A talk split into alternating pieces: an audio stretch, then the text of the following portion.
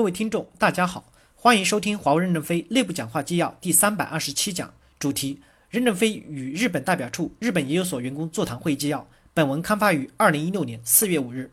接上文，小事一做提问：我是来自于测试中心的小事一做，主要负责测试设计与质量改善。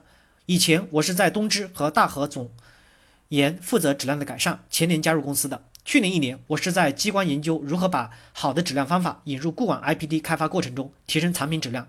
因为我们领导说，如果把日本、德国这些先进的方法融合到华为的技术里面，华为就会成为一个强大的公司。但这一年的工作中，我遇到了很多文化和组织上的障碍。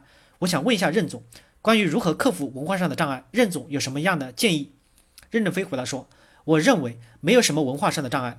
我们是一个技术性的商业公司，为什么要有文化上的障碍呢？”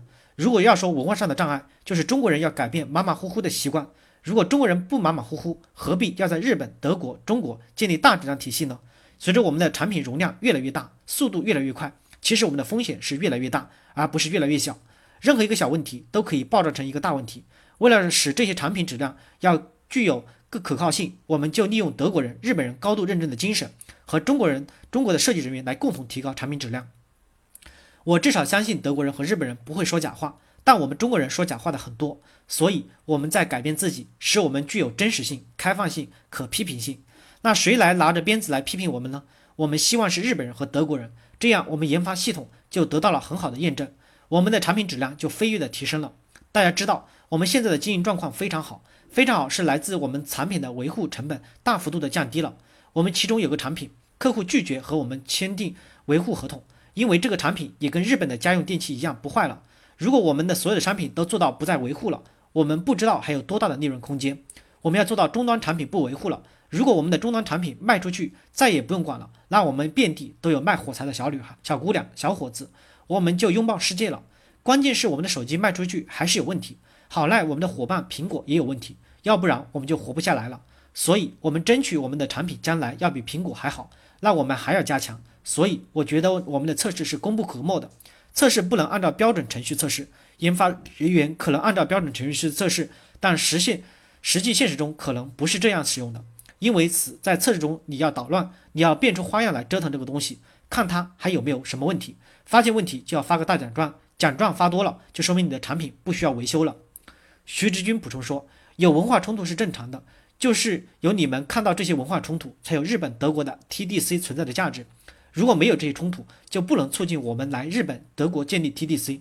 但是在冲突的过程中，我希望你们去同化和你们不同的部分，而不是反过来被他们同化。如果是你们被他们同化了，那我们在日本就白投资了。小事一做，提问：我再补充一个实际例子，在日本通常做法是在设计的早期阶段就开始考虑质量问题，进行质量管控，这样我们就可以控制成本。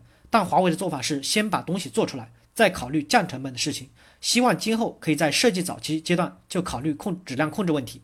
任正非回答说：“刚才徐志军讲了，是你们去同化我们，不是我们去同化你们。”孙俊问任总：“刚才从文化层面给我们对质量做了解读。任总去年五月份也提到要在公司建立大质量体系，在中国、德国、日本建立大质量体系的能力中心。我想问一下，日本的能力中心具体怎么落地？”